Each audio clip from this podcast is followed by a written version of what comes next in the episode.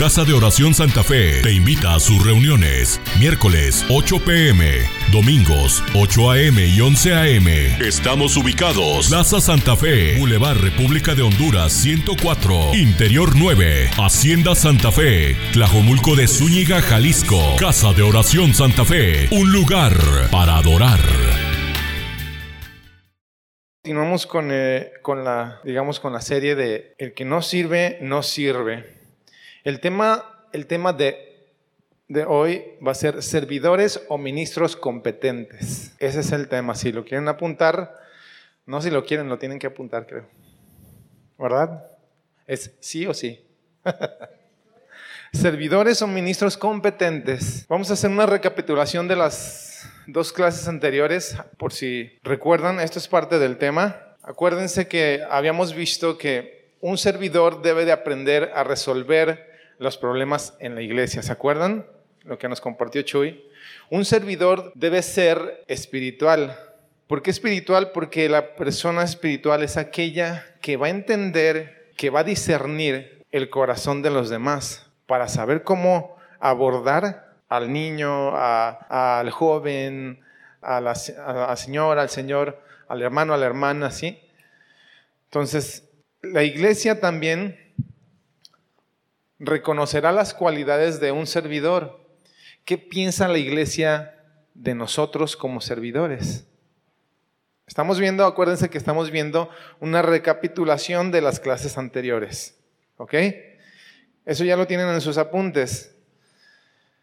La iglesia evalúa también, recuerden que la iglesia evalúa también el servicio que estamos dando nosotros aquí como servidores.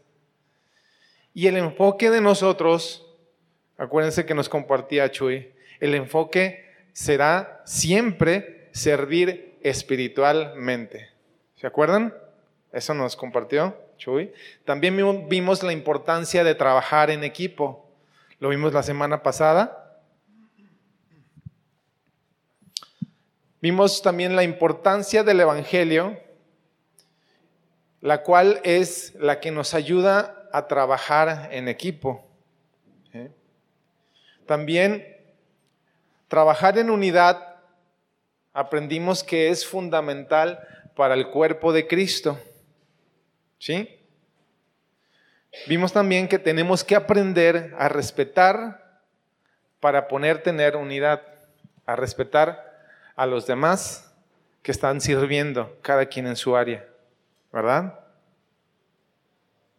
Y trabajar todos por un mismo objetivo.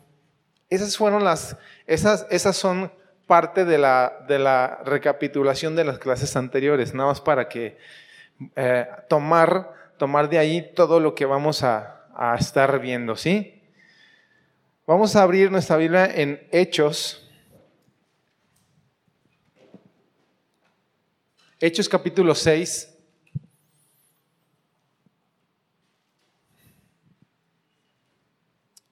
Que es nuestro versículo base de esta serie, Hechos capítulo 6, 2, donde dice, entonces los doce convocaron a la multitud de los discípulos y dijeron, no es justo que nosotros dejemos la palabra de Dios para servir a las mesas. El 3 dice, buscad pues, hermanos, de entre vosotros a siete varones de buen testimonio, llenos del Espíritu Santo y de sabiduría, a quienes pongamos sobre este trabajo. ¿Sí? ¿Cuál trabajo era? Servir a las mesas. ¿Alguien sabe qué era servir en las mesas? Esto no se refería a servir comida precisamente. ¿Sí? En aquel entonces dice, o sea, no se resolvería a servir comida o limpiar mesas para las viudas. Esto habla de manejar la administración práctica de los detalles financieros que eran relevantes al ciudadano de las viudas, al cuidado, ciudadano, perdón, al cuidado de las viudas. ¿sí? Esa era una mesa, la cual se refería eh, se referían en este pasaje. Eran, lo repito, era la administración práctica de los detalles financieros relevantes al cuidado de las viudas. Una mesa en aquel tiempo significaba un lugar donde un cambista hacía su colección o intercambio de dinero. Los diáconos fueron seleccionados para supervisar la distribución y el dinero y las provisiones para los necesitados en aquel entonces. Eso era servir a las mesas. Hoy, bueno, hoy, hoy lo manejamos de diferente. Hoy también servimos a las mesas, ¿no? Que viene el convivio de mujeres, que viene el convivio de, de varones, de balones, que viene un convivio de, de los jóvenes y servimos a las mesas, no todos los que estamos aquí. Unos se encargan de, de, servirle su comida, otros andamos repartiendo el café, el té. Entonces, ahora lo hacemos literalmente como un servicio en las mesas, pero en aquel entonces eh, servir a las mesas era eso, ¿sí? Era esa parte dedicado a las viudas, parte de, parte de. Tres cualidades que marca la característica de un servidor, que siempre van a estar presentes en esta, en esta serie y en este pasaje en Hechos 6 va a ser tres cualidades que marca las características de un servidor. Buen testimonio, llenos del Espíritu Santo y llenos de sabiduría. Acuérdense que dijo en el versículo 2, a quienes encarguemos este trabajo. Conforme a estas características, vamos a, ahora sí, vamos a entrar en materia. Y vamos a ver quiénes son los ministros o servidores competentes. Segunda de Corintios 3.5. Vamos a buscar Segunda de Corintios 3.5.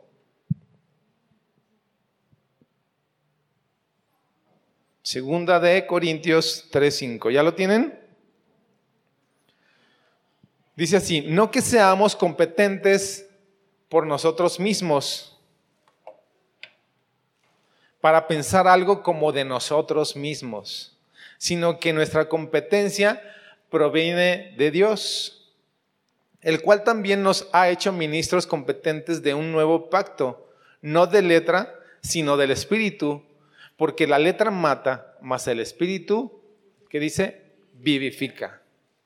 La letra mata, mas el espíritu vivifica. Dios nos ha hecho y nos quiere hacer ministros competentes, servidores competentes. ¿Sí? ¿Cuál es el concepto que la Biblia nos arroja en este sentido de la palabra ministros? Algunos de ustedes ya se acuerdan, ¿no? Van a recordar. La palabra ministros en el griego significa diáconos o diaconeo. ¿Sí?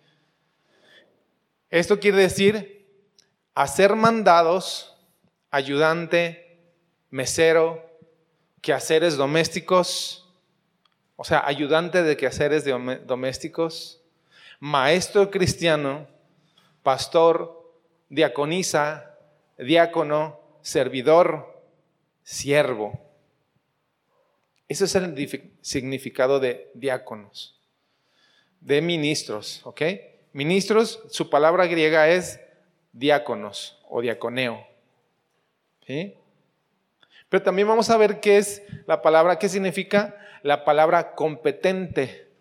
Nos ha hecho, Dios nos ha hecho ministros o servidores competentes. Y esa palabra significa también en su, en su griego un significado bíblico, dice amplio en cantidad o apropiado en carácter, fianza, idóneo, que habla largamente, digno, suficiente, capacitar, calificar. ¿Sí? Lo repito, amplio en cantidad o apropiado en carácter, fianza, idóneo, hablar largamente, digno, suficiente, capacitar, calificar. Juntando el concepto de, estos dos, de estas dos palabras, parafraseado dice de esta manera, ¿sí? Cuando dice, nos ha hecho ministros competentes, significaría de esta manera. Es decir, que Dios nos hizo ayudantes que hacen mandados, que sirven en la iglesia y a las mesas y hacen los quehaceres de la iglesia como siervos de Dios con un carácter apropiado, idóneo, en donde Dios es suficiente en todo lo que hace. ¿Sí? Este sería el concepto de las dos palabras que tenemos entre, entre eh, ministro ¿sí? y competente. Ese sería el concepto. Lo repito. Es decir, que Dios nos hizo ayudantes que hacen mandados, que sirven en la iglesia y a las mesas y hacen, que, hacen los quehaceres de la iglesia como siervos de Dios con un carácter apropiado e idóneo, en donde Dios es suficiente en todo lo que hace.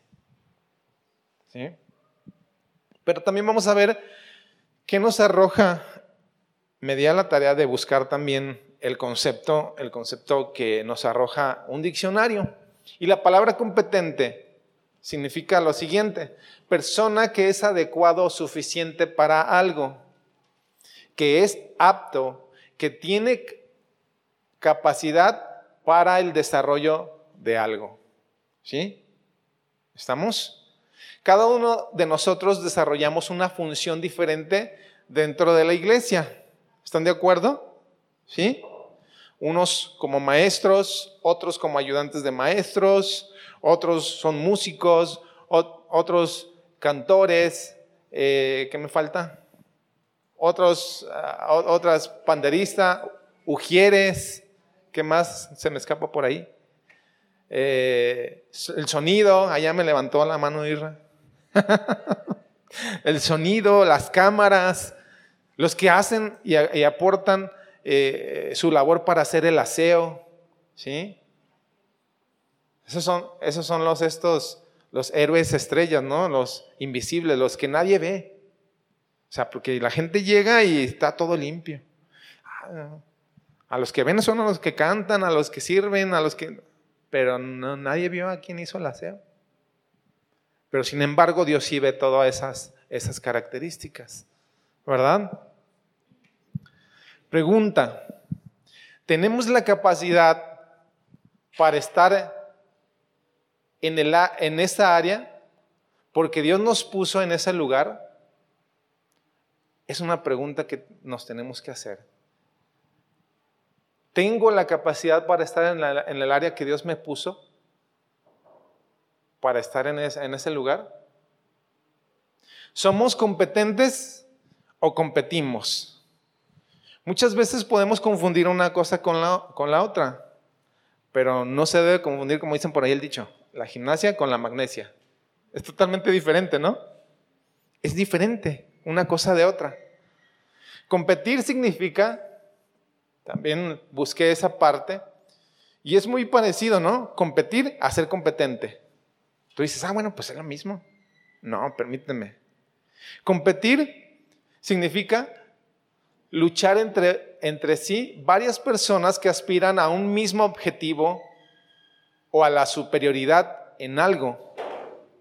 Estar en condiciones de ser comparados con otros por poseer una determinada cualidad. Eso es competir. Hebreos 12.1. Hebreos 12.1. Dice, por tanto nosotros, nosotros también, teniendo en derredor nuestra, en derredor nuestro, tan grande nube de, de testigos, despojémonos de todo peso y del pecado que nos asedia y corramos con paciencia la carrera que tenemos por delante. ¿Sí?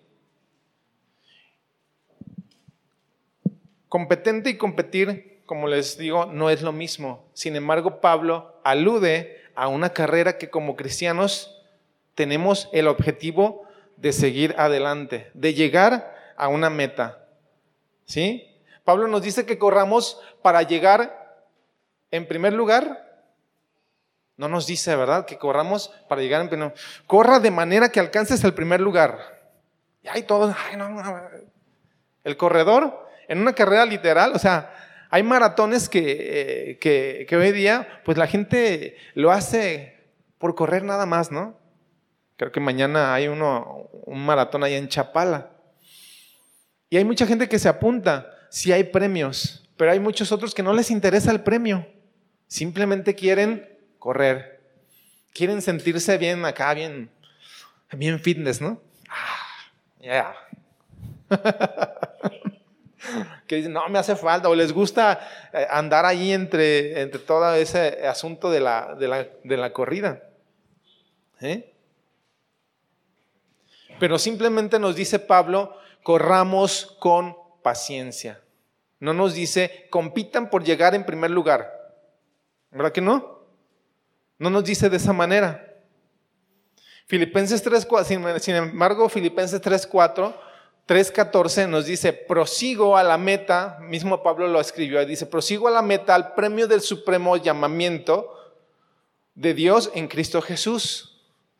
Sí, en el, en el versículo anterior nos dice que corramos la carrera con paciencia, pero en Filipenses nos dice que prosigamos a la meta.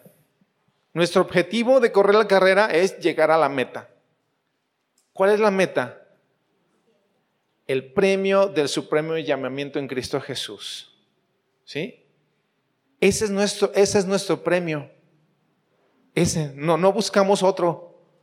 Ahora imagínense si compitiéramos en el ministerio, que Dios hubiera, vamos a, vamos a pensar un poquito, si Dios hubiera eh, establecido en su palabra que compitamos, ¿sí?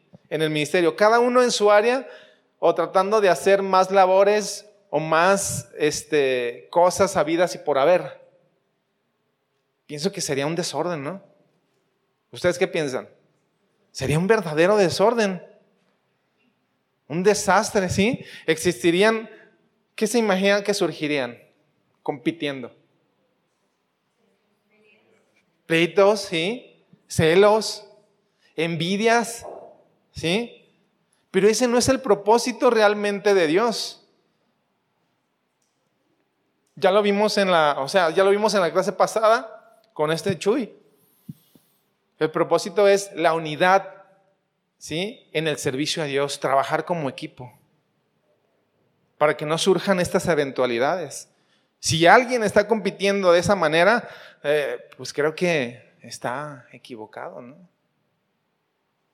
El ministerio no se hizo para competir con los demás, ¿sí? O demostrar que eres el mejor, que eres la mejor, ¿sí? o que eres más porque tienes más áreas de responsabilidad, aquí, allá y más para allá. No, ese no es el objetivo. El ministerio se hizo para servir al Señor con responsabilidad,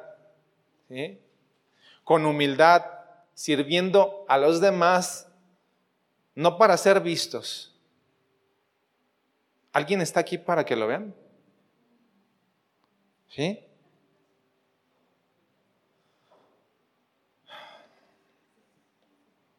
sino para buscar la necesidad de Dios del corazón de las personas. Ese es nuestro objetivo, la salvación de sus almas.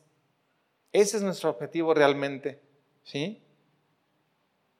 No buscamos, no, no servimos aquí para ser vistos, sino para buscar la necesidad de Dios en el, del corazón de las personas. Ahí donde tú estás en los niños, si Dios está, si Dios te llamó a, servir en los niños, ahí Dios, Dios te está usando. Ahí ves la necesidad que cada niño trae. Hay mucha necesidad.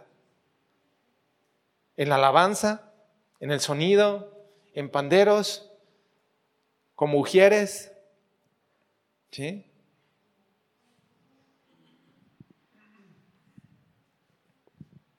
Vamos a ver unas características de un ministerio, perdón, características de un ministro o servidor competente.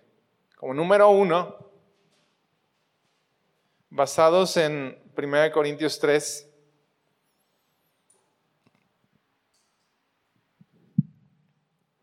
Características de un ministro o servidor competente.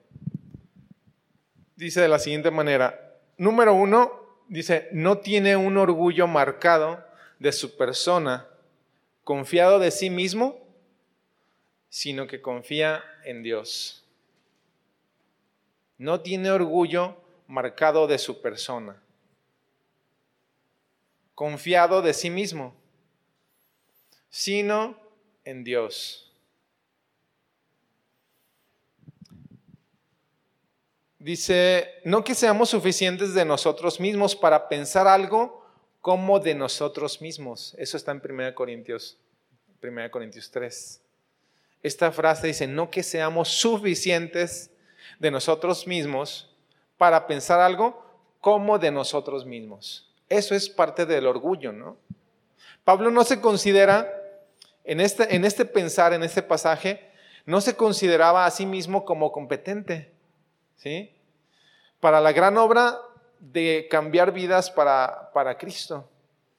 Solamente, él, él sabía, ¿no? Sabía, Pablo sabía que solamente Jesús es competente para hacer la obra. Tu conocimiento y mi conocimiento, ¿sí? Son insuficientes para llegar a hacer la obra del Espíritu Santo. Somos solamente una extensión. Una extensión que Dios quiere usar para alcanzar a los demás. Por medio de su palabra, del Evangelio de Cristo, que se ha predicado a través de lo que servimos. Y nuestro testimonio es esa parte elemental. ¿sí? Nuestro testimonio siempre será esa parte elemental como servidores. Ya lo vimos, eh, lo vimos en nuestro versículo principal, ¿no? En el que estamos desglosando Hechos, en Hechos 6. Que sean de buen testimonio, llenos del Espíritu Santo y de sabiduría. Hechos 6. ¿Ok? ¿Sí? Algunas personas, eh, fíjense, en esta parte, hay veces que cuando estamos sirviendo, dice, algunas, algunas personas rechazan ser usadas por Dios porque piensan que no están listos. A veces piensas que tú no estás listo. Pero si piensas que no estás listo es porque no te, no te preparas, no te capacitas. No, no te metes en oración, no te metes en la escritura, en escudriñar la palabra, ¿sí? Si lo estuviéramos, la, la competencia estaría en nosotros y no, y no en Dios. Esto es en sentido, en sentido de que nunca estamos listos ni somos dignos, porque solamente Dios es digno. ¿Verdad? Y si lo estuviera, por eso lo digo, por eso lo, menciono. Y si lo estuviéramos y nos sintiéramos de esa manera, la competencia estaría en nosotros. Seríamos competitivos, no seríamos competentes. ¿Me explico? Ya, ya vimos el concepto de competitivo y competente. Se cruzarían. Un ejemplo de una persona, de un hombre de Dios competente en la, en la Biblia, fue Moisés. Fue Moisés. Si recuerdan, en las características de Moisés, ¿sí? Él fue, eh, fue llamado, ¿sí? fue llamado, fue elegido precisamente para sacar de la esclavitud al pueblo de Israel. Del, sí, para sacarlo de Egipto, de la, de la esclavitud que estaba, eh, que estaba padeciendo el pueblo de Israel. ¿sí? En su crecimiento, su crecimiento, si se fijan, el crecimiento de Moisés fue, ya sabemos la historia, no vamos a entrar así eh, largo y tendido fue entregado este, y vivió, vivió en el palacio del rey, vivió con Faraón, en, en parte, o sea, era, era, era una persona, creció como una persona importante. ¿sí? Estaba capacitado. Él hablaba, él hablaba no solamente su idioma, hablaba dos idiomas. Dos o más idiomas hablaba, sabía hablar porque pues era parte de la realeza. Era, tuvo la capacidad de ser, de ser un sucesor de Faraón. Sin embargo, ya sabemos la historia, él no quiso. ¿Por qué? Porque su llamado estuvo en otra parte. Dios lo llamó a liberar al pueblo. Sin embargo, Dios sabía la capacidad que tenía, lo competente que podía ser. ¿Verdad? Pero cuando fue llamado, si recuerdan aquella ocasión, cuando fue llamado, este, eh, y Dios le dijo la comisión que tenía que hacer, le dijo, es que Señor, ¿cómo voy a hablar ante Faraón? ¿Cómo yo voy a hacer eso si soy, si soy tartamudo? ¿Se acuerdan? ¿Qué dijo esa parte? O sea, yo no puedo, yo no puedo. Sin embargo, quiero pensar que eran, eran los nervios, ¿sí? Que lo hacían pensar de esa manera. Pero ¿Cómo no iba a poder hablar ante Faraón si sabía su mismo lenguaje? Sabía, sabía dos lenguajes. Tenía la capacidad para, para hacerlo. ¿Sí? Somos llamados a ser ministros competentes, que saben hacer las cosas como Dios, como Dios quiere. Punto número dos.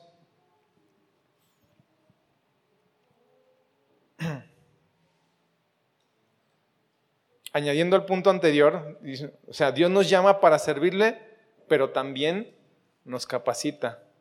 Y de nosotros, de, nosotros va a depender el disponernos para ser usados. Dios llamó a Moisés, ¿sí? pero lo capacitó a su manera para liberar al pueblo de Israel. ¿Estamos de acuerdo? Punto número dos. Dios es suficiente para la vida de un ministro competente. Dios es suficiente para la vida de un ministro competente. ¿De dónde sacamos esto? De nuestro versículo base. Dice, sino que nuestra competencia o suficiencia, como viene en el concepto, viene de Dios. Salmos 73, Salmos 73, Salmo 73 dice lo siguiente. ¿Ya lo tienen? Dice, con todo, yo siempre estuve contigo, me tomaste de mi mano derecha, me has guiado según tu consejo y después me recibirás en gloria. ¿A quién tengo yo en los cielos sino a ti? Y fuera de ti, nada deseo en la tierra. ¿Se acuerdan de esa, alabanza que cantamos? A quien tengo yo en los cielos sino a ti. La suficiencia de Dios en nuestras vidas. Dios tiene que ser suficiente para nosotros. Esto quiere decir que no tenemos contentamiento, ¿sí? No tenemos, no debemos tener contentamiento en las cosas de este mundo. ¿Me explico? Sino que Dios tiene que ser suficiente para sacarnos de toda circunstancia por la cual estemos pasando. ¿Dios es suficiente en tu vida? Pregúntate esto. ¿Dios es suficiente en tu vida? O cuando está en alguna circunstancia, recurres primero a Él o, o buscas algún otro recurso que no sea Él, que no sea Dios. Nuestra suficiencia viene de Dios no viene de ninguna otra cosa. Como cristianos debemos depender totalmente de Él. Punto número tres.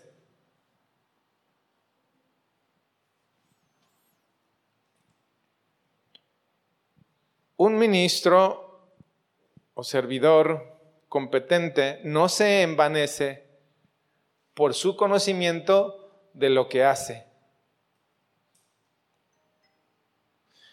No se envanece por su conocimiento de lo que hace.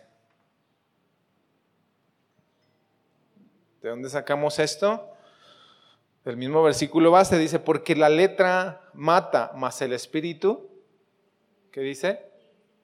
Vivifica o edifica. Vamos a ver Primera de Corintios 8. Primera de Corintios 8. Busquemos primera Corintios 8.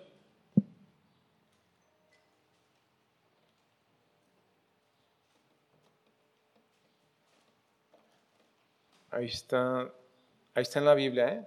Si no saben dónde está, júntense con un cristiano. ¿Sí trajeron su Biblia?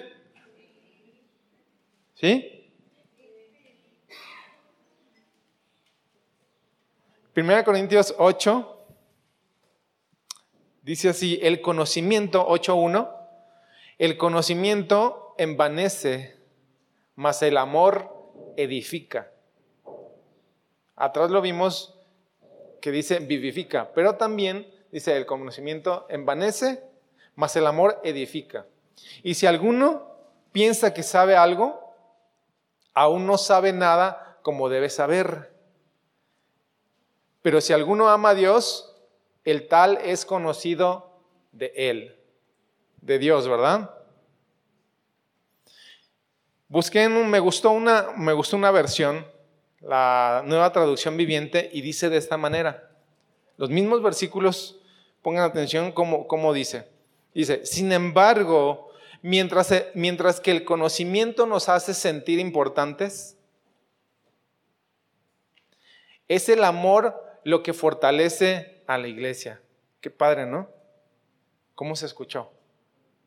A mí me encantó. Me encantó esa parte. Entonces, ah, qué padre. El que afirma que lo sabe todo, en realidad no es que sepa mucho. Pero la persona que ama a Dios es a quien Dios reconoce.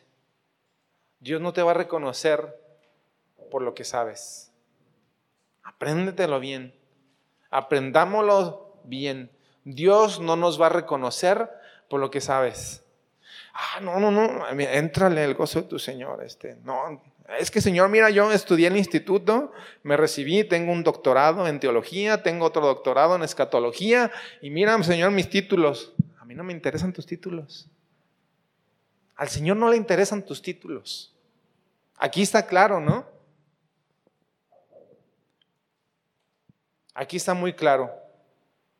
Pero el que, el que afirma que lo sabe todo en realidad no es que sepa, pero la persona que ama a Dios es a quien Dios reconoce. ¿Quieres que Dios te reconoce? ¿Te reconozca? ¿Sí? Amemos a Dios.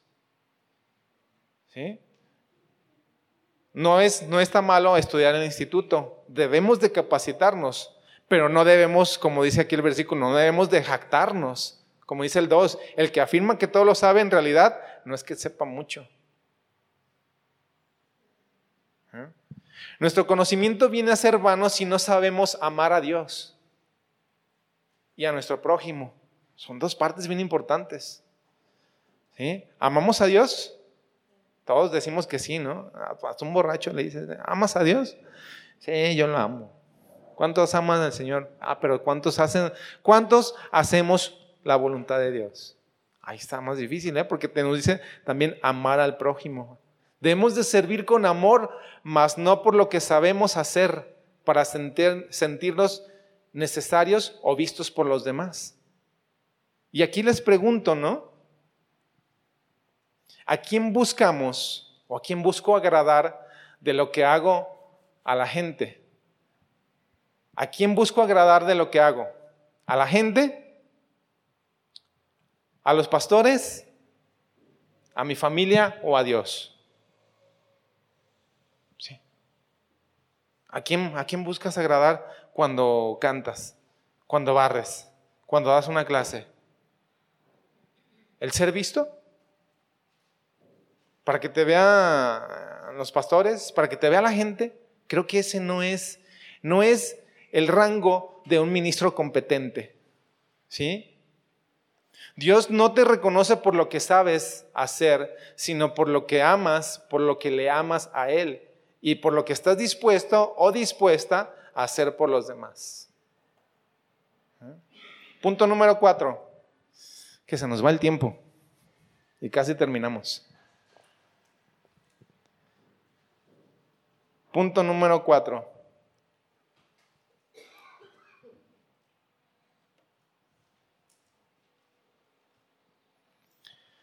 un ministro o servidor competente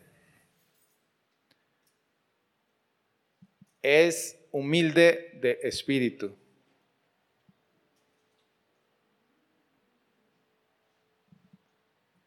Un ministro o servidor competente es humilde de espíritu.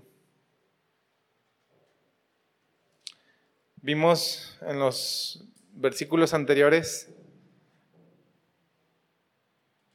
en nuestro versículo base donde dice que somos ministros competentes, dice, mas el espíritu vivifica.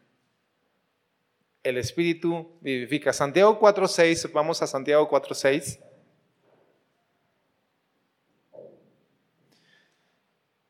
Cuando tengan, me dicen ya.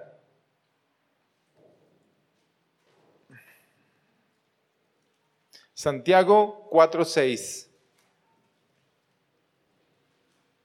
¿Listos?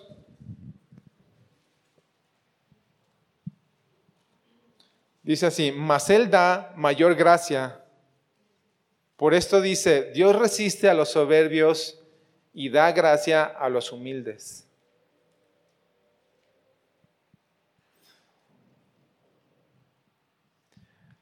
Dios resiste a los soberbios y da gracia a los humildes. Podemos ver en la, en la Biblia personajes que, que fueron soberbios, que Dios tuvo que hacerlos tocar fondo para que reconocieran, reconocieran que Él era Dios. ¿sí? Uno, de, uno de esos, este, vamos a tocarlo así superficialmente, Saúl ¿sí? Fue una persona soberbia. A grado, a grado de que por consecuencia de esa actitud, ¿sí? ¿Qué le pasó? Fue destituido del reinado, ¿no? Dios le dijo, ya no, no serás más rey. David va a tomar, ¿qué? Tu lugar. David fue ungido como rey en lugar de Saúl. Era desobediente, era soberbio, un Saúl. ¿Nos podemos topar en la iglesia con Saúles? Claro que sí. No que se llamen Saúl, sino con personajes, ¿no? Con su actitud de Saúl. ¿Sí? Sí nos podemos topar. Sin embargo, dice, o sea, tenemos que ser, eh, tenemos que detectar, ¿no? Detectar nuestra personalidad, el por qué estamos sirviendo, el con con qué actitud estamos haciendo lo que servimos a quien servimos. Sin embargo, David fue todo lo contrario. La historia de David nos marca y nos narra una, una, una fase muy diferente, mucho, muy diferente a lo que, a lo que pasó con Saúl. Tanto fue así que Dios habló de él, que dijo que Saúl, que, que David fue conforme a su corazón, conforme al corazón de Dios. Un ministro competente tiene que ser conforme al corazón de Dios. Tenemos que ser conforme al corazón de Dios. No tenemos, no tenemos de otra. No venimos aquí a lucir, a lucir este, eh, lo que sabemos hacer, de cómo lo hacemos o para ser vistos. No venimos a eso. Nuestra inquietud por servir tiene que ser el servir a los demás. ¿Sí? Otro personaje más que, que nos marcó, nos marcó eh, una parte de arrogancia, de soberbia, fue Nabucodonosor, ¿se acuerdan? El rey, el rey rey Nabucodonosor. Él fue otra parte eh, que Dios tuvo que eh, hacerle tocar fondo. ¿Quién fue Nabucodonosor? ¿Levantó qué? Levantó una estatua, una estatua, un menumento, dicen. Para que lo adoraran. Así de sencillo. Sencillo el hombre. ¿Verdad? ¿Cuántos buscan hacer de su persona te puedes topar en la iglesia con personas así que buscan que, ay, que les hagas eh, honores y eh, que los traigas aquí. Si hay personas, suele haber personas que quieren ser vistos por el pastor. Aún personas de la congregación, ¿no? Que pueden llegar con su arrogancia y Yo soy Juan Camaney. ¿Ah? Pancho Pistolas. ¿ah? Pero Dios dice, resiste a los soberbios. Si tú vienes a servir con soberbia, Dios resiste tu servicio. Dios resiste mi servicio si yo vengo de esa, con esa actitud. Nabucodonosor tuvo que ser, tuvo que ser enviado y le fue quitado su conocimiento de rey y anduvo en el campo como las bestias. Le crecieron las uñas, le creció el pelo, parecía un cavernícola, yo creo, ¿no? ¿Se imaginan imagínense la, e, esa, esa escena, ¿no? Cómo, cómo empezó a, a evolucionar, digamos. ¿verdad? La evolución de Nabucodonosor, de ser un rey, pónganle la corona, luego se le cae la corona, luego se sale del, reinado, busca qué comer, corta hojitas, corta, corta manzanas, de comer aquello, aquello que era tan relevante para él, las mejores carnes, los mejores vinos, ¿sí?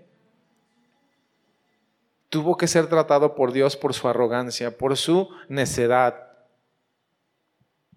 Tengamos cuidado que Dios no, no, no, no, no llegue a ese grado con nosotros y que no nos molestemos si alguien nos dice, oye hermano, oye hermana, fíjate que yo he visto esto en ti y pues Dios quiere, este, eh, eh, Dios me habló y me dijo que pues esta actitud, esto, y muchas veces no lo tomamos a bien, lo tomamos a mal, ¿no? ¿Cuál es nuestra disposición para recibir el consejo de alguien más. Pero también lo tenemos que hacer con, con mansedumbre, ¿no?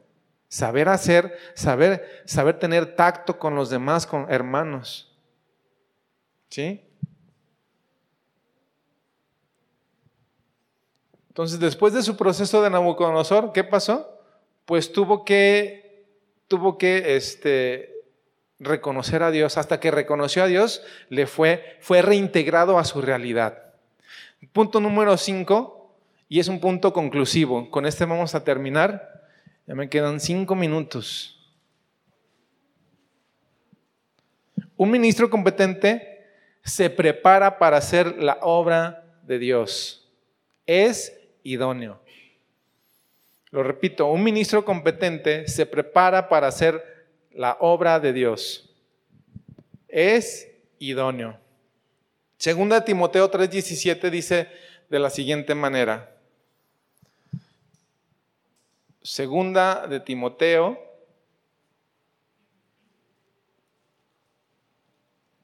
Segunda de Timoteo 3:17. Dice así. ¿Ya lo tienen? para que el hombre de Dios sea perfecto, enteramente preparado para toda buena obra. ¿Sí? Para que el hombre de Dios sea perfecto, enteramente preparado para toda buena obra. ¿Te has hecho una pregunta si el lugar que sirves es el lugar idóneo para ti?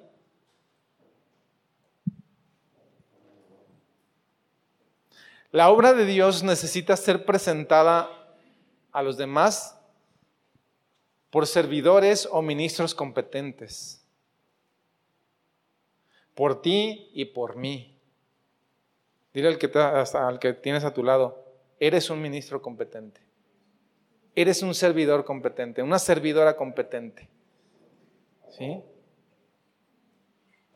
La obra de Dios necesita ser presentada a los demás por servidores o por ministros competentes, que es por ti y por mí, que se preparan, que toman su tiempo para escudriñar las escrituras, que toman tiempo para aprender más técnicas en sus instrumentos, en sus rutinas, acordes, armonías, en su clase como maestros, que buscan ser capaces en lo que hacen, pero el pero, no hay pero que no valga. Dicen por ahí, ¿verdad? Pero que no compitan entre sí. Ah, no, es que yo toco mejor. Ah, no, es que yo doy mejor la clase. No, es que yo me preparo más. Si el hermano no se preparó. No, no se trata de competencia. ¿Sí? Sino que tengamos todas las cosas en común ¿Sí? Cada uno reconociendo y respetando las habilidades y los dones que Dios le dio y la labor de los demás. Eso nos enseñaba también en Chuy la, la clase pasada, ¿te acuerdan? La iglesia nos va a calificar, va a evaluar el servicio que estamos dando. Nos lo decía Chuy en la clase pasada, ¿se acuerdan? Tenemos que prepararnos, hermanos, hermanas, tenemos que prepararnos. Es triste escuchar a una persona que dice que se va de la iglesia porque ve que los que comparten no se preparan. Es triste, yo, a mí me, ha tocado, ¿no? No, es que me voy a ir de esa iglesia. Es, la iglesia es, la, es, como, es como un restaurante, ¿no? ¿Qué esperas tú de un restaurante? Un buen servicio, ¿no? Una buena comida, un buen alimento. Eso es lo que espera la gente cuando viene, asiste aquí. ¿Qué alimento tú preparas en tu casa para venir a dar? Preparémonos, ¿verdad? Una empresa, ¿sí? Las empresas se, se dedican a fabricar productos y buscan la mejor calidad para ofrecer su producto. Nosotros somos igual que una empresa, ¿verdad? En ese aspecto de prepararnos para ofrecer lo mejor al Señor, a la empresa del Señor, la obra del Señor. ¿Sí? Tú y yo trabajamos en la obra y en la empresa del Señor. ¿Estamos de acuerdo? ¿Sí? Dios va a buscar calidad en nosotros. Dios va a buscar calidad en tu vida. No va a buscar cuánto sabes, va a buscar calidad. ¿Cuál calidad de nosotros? En la oración, en la santidad, en la consagración, en escudriñar las escrituras y en el amor hacia los demás. Lo repito, Dios va a buscar calidad en nosotros, en la oración, en santidad, en consagración y en, escudriñar sus escrituras y el amor hacia los demás y hacia Dios. Tenemos el compromiso, con eso termino, tenemos el compromiso de presentar el Evangelio de Cristo en todas sus áreas como ministros servidor y servidores competentes. ¿Sí? Dile al que está a tu lado, tienes la responsabilidad de presentar un buen servicio. Oremos. Señor, gracias gracias en esta mañana. Gracias porque tu presencia, Señor, sabemos que está en todo lugar, Dios. Sabemos que nos enseña, nos guías a través de tu Espíritu Santo, nos aconsejas a través de tu palabra, Señor, y nos haces crecer en amor para ser mejores cada día, Señor. Enséñanos a ser ministros, servidores competentes, Señor que la gente pueda ver, Señor, en nosotros y que tú puedas ver en nosotros un corazón humilde, un corazón de siervo, de servidor, Señor.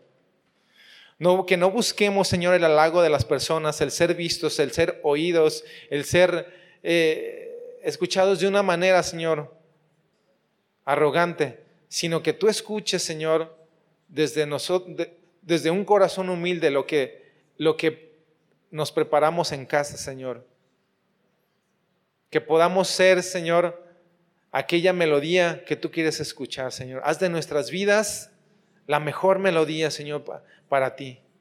En, cada área, Señor, que servimos, como maestros, como cantores, como músicos, como servidores, Señor, como mujeres, como en el sonido, en cámara, Señor, a cada uno de los que estamos aquí, Señor. Ayúdanos y sabemos y entendemos tu propósito que es crecer, Señor, cada día más. Te amamos, te bendecimos en el nombre de Cristo Jesús. Amén. Casa de Oración Santa Fe te invita a sus reuniones. Miércoles 8 pm, domingos 8 am y 11 am.